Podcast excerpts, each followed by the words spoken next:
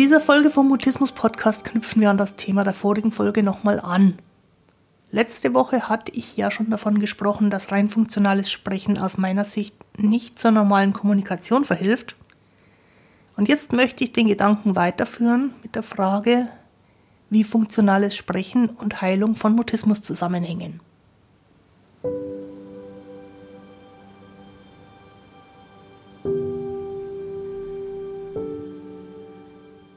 Bin Christine Winter und ich hatte selektiven Mutismus, bis ich Mitte 30 war. Heute unterstütze ich andere beim Mutismus verstehen, die Erwachsenen, die ihre Sprechblockaden hinter sich lassen wollen, die Eltern mutistischer Kinder und auch die Profihelfer, die als Therapeuten, Pädagogen, Sozialarbeiter und so für Mutisten arbeiten. Mutismus bedeutet, dass Kommunikation nicht geht, obwohl du eigentlich schon sprechen kannst, aber je mehr du es willst, desto weniger geht es. Mutismus ist das medizinische Wort für psychisch bedingte Sprechblockaden.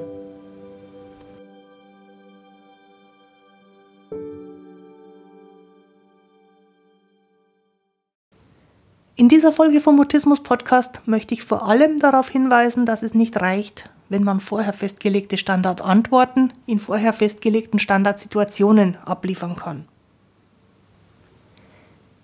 Und daraus ergibt sich automatisch, dass ein Mutist nicht oder jedenfalls noch nicht, geheilt ist, wenn er das kann. Und ich möchte außerdem meine Erfahrung teilen, dass reines Funktionieren unter Druck kein guter Ausgangspunkt für ein gesundes Leben ist.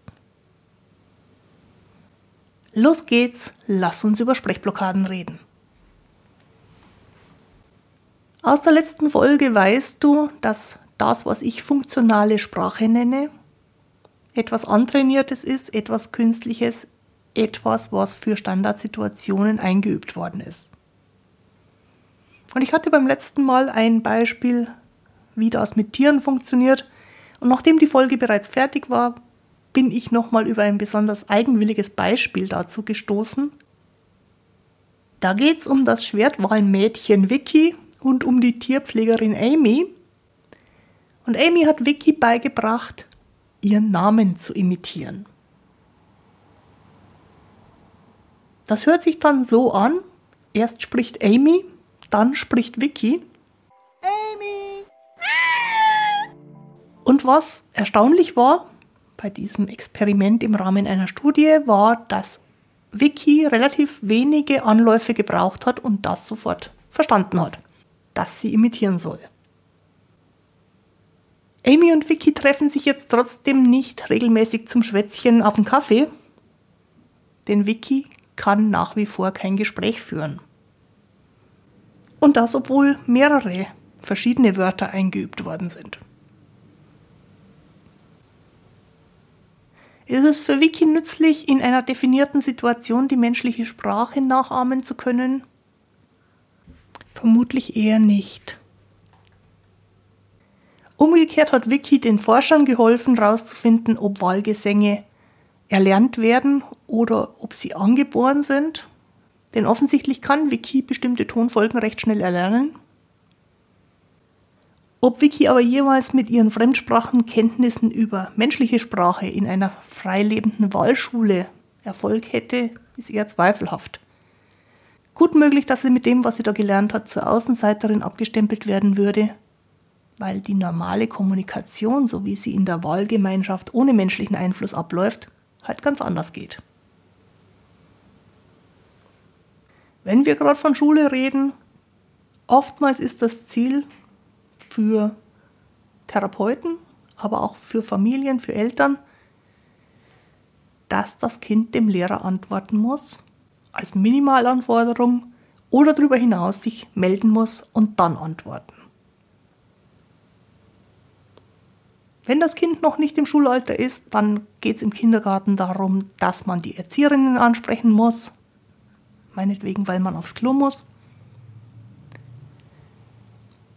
Oder in therapeutischen Situationen oftmals Dinge wie im Beisein der Logopädin ein Eis bestellen. Und wir sollten uns dabei aber klar machen, dass der Erfolg im weiteren Leben sich nicht danach richtet, ob man Eis bestellen kann. Und auch, dass man den Toilettenbesuch vorher anmelden muss, hört irgendwann auf. Und sogar die Schule ist nach relativ überschaubar wenigen Jahren vorbei. Um alles das geht es beim selektiven Mutismus nicht. Das Ziel beim selektiven Mutismus ist, keinen Mutismus mehr zu haben. Und weniger als das lasse ich als Ziel nicht gelten. Denn hätte ich mich mit weniger zufrieden gegeben, würdest du meine Stimme jetzt nicht hören. Eine ausgesprochen wichtige Frage ist, wann ist der Mutismus geheilt? Oder vielleicht noch genauer gesagt, wann ist der Mutist gesund? Und gesund ist ein Mutist dann, wenn er sich auf Kontakt voll einlassen und den Austausch währenddessen genießen kann.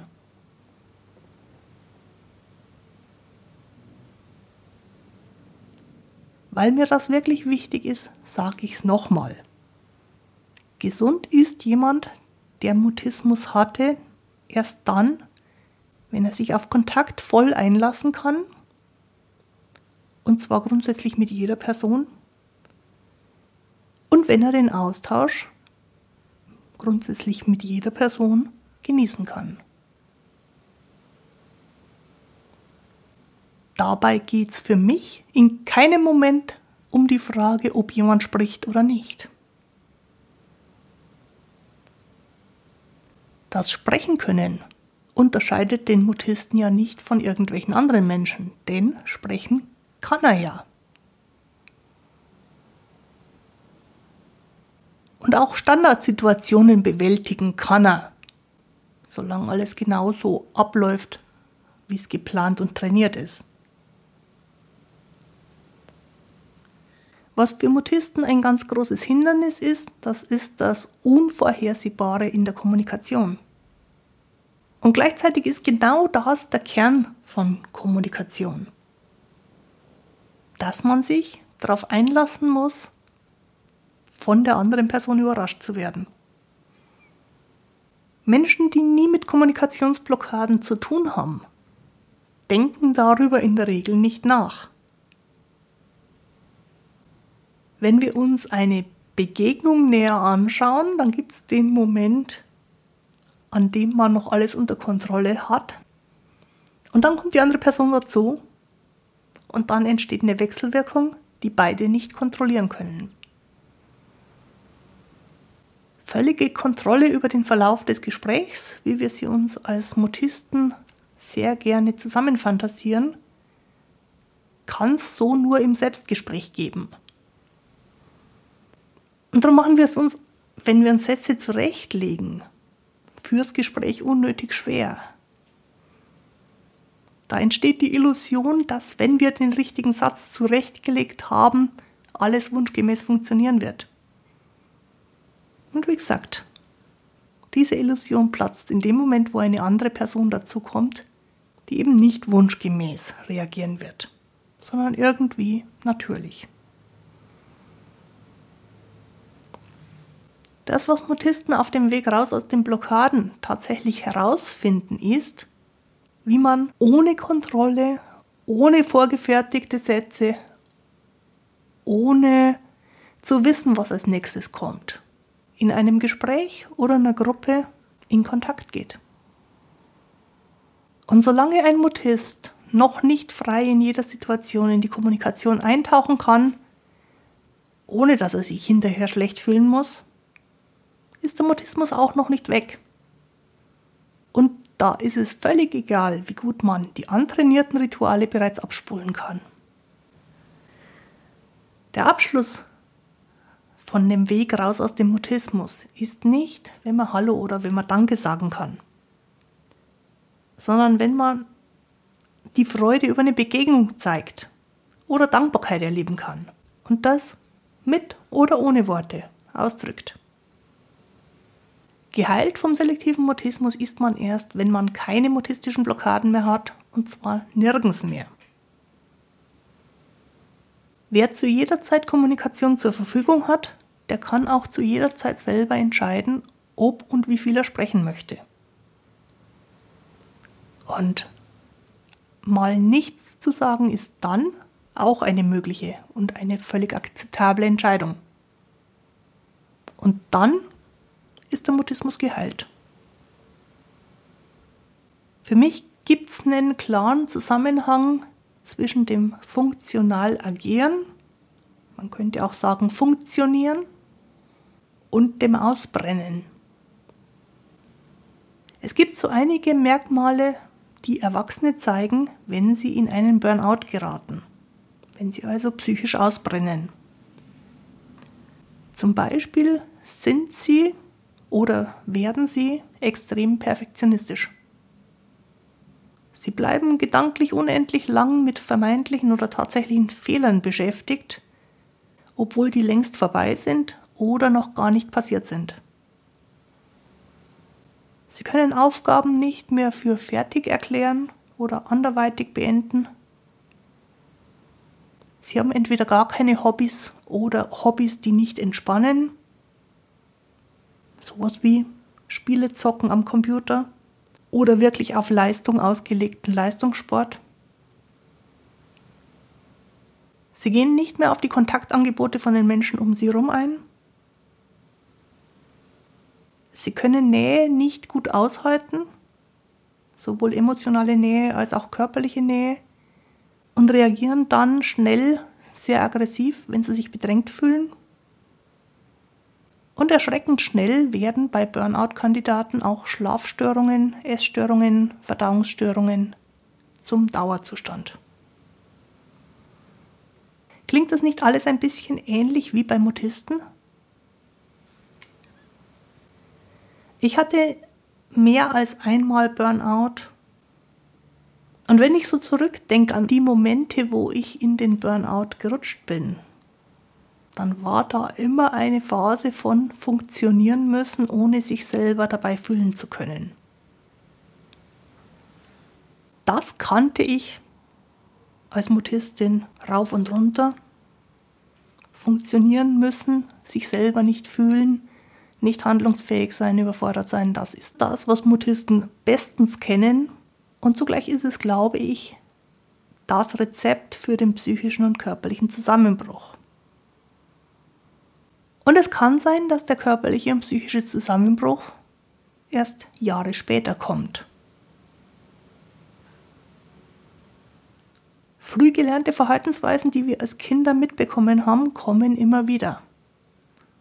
Und sie kommen vor allem dann wieder, wenn wir unter Stress stehen. Und wenn man als Kind immer wieder erfahren hat, dass man um jeden Preis funktionieren muss, dann ist die Wahrscheinlichkeit relativ hoch, dass das später im Leben auch wieder auftaucht. Und ich möchte noch auf einen zweiten Zusammenhang zwischen dem Funktionalsein und dem Gesundwerden hinweisen. Meine Erfahrung bei mir selber ist, dass die antrainierten Verhaltensweisen am längsten gedauert haben, bis ich sie natürlich konnte. Es ist mir noch unglaublich schwer gefallen, mich bei jemandem für etwas zu bedanken, obwohl ich ansonsten längst alle möglichen Gefühle und Emotionen in Worte fassen konnte. Aber ein schlichtes Danke fällt mir manchmal heute noch schwer. Nicht, weil ich nicht dankbar bin, aber das Wort Danke kommt mir immer noch so künstlich, so falsch und irgendwie unehrlich vor. Auch die gängigen Grußfloskeln, also Begrüßungsworte oder Gratulationsstandardfloskeln, finde ich immer noch schwierig, habe aber inzwischen eine Lösung für mich gefunden. Ich weiche jetzt gern auf weniger gebräuchliche Wörter aus, die ich so als Kind nie sagen musste, weil mir die authentischer und herzlicher und ehrlicher vorkommen. Ich bin ja aus Bayern, bei uns sagt man Grüß Gott. Und Grüß Gott sagen ist mir sehr eingebläut worden. Deswegen finde ich es bis heute manchmal merkwürdig, manchmal auch nicht. Aber wenn ich es merkwürdig finde, dann sage ich lieber Grüß Das ist im Dialekt genau das Gleiche. Aber Grüß Anna kommt spontan aus mir raus und Grüß Gott ist künstlich. Statt dass ich alles Gute zum Geburtstag zu jemandem sage, nehme ich lieber herzlichen Glückwunsch. Das fühlt sich authentischer an, weil alles Gute zum Geburtstag war in meiner Kindheit das, was von mir erwartet worden ist und was nie aus mir rauszukriegen war. Den herzlichen Glückwunsch gab es als Worthülse in meiner Kindheit nicht, deswegen fällt er mir leichter. Was ich damit sagen will, selbst wenn man keine mutistischen Blockaden mehr hat, kann es durchaus sein, dass gerade die angelernten Floskeln weiterhin nicht gehen oder irgendwie schwierig bleiben. Deswegen sollte man solche Floskeln meines Erachtens auch gar nicht so hoch aufhängen. Und was mir noch viel wichtiger ist, deswegen ist niemandem damit geholfen, wenn er sich sowas antrainiert hat. In dieser heutigen Folge waren eine ganze Menge Gedanken von mir, aus denen du wahrscheinlich dein Mitnehmsel schon rausgefunden hast. Aber wenn ich dir eine Sache mitgeben darf, dann ist es das Ziel für Mutisten, sich auf das, was man in der Kommunikation nicht vorhersehen kann, einzulassen. Oder noch kürzer zusammengefasst, Freude an Kommunikation und Kontakt zu entwickeln.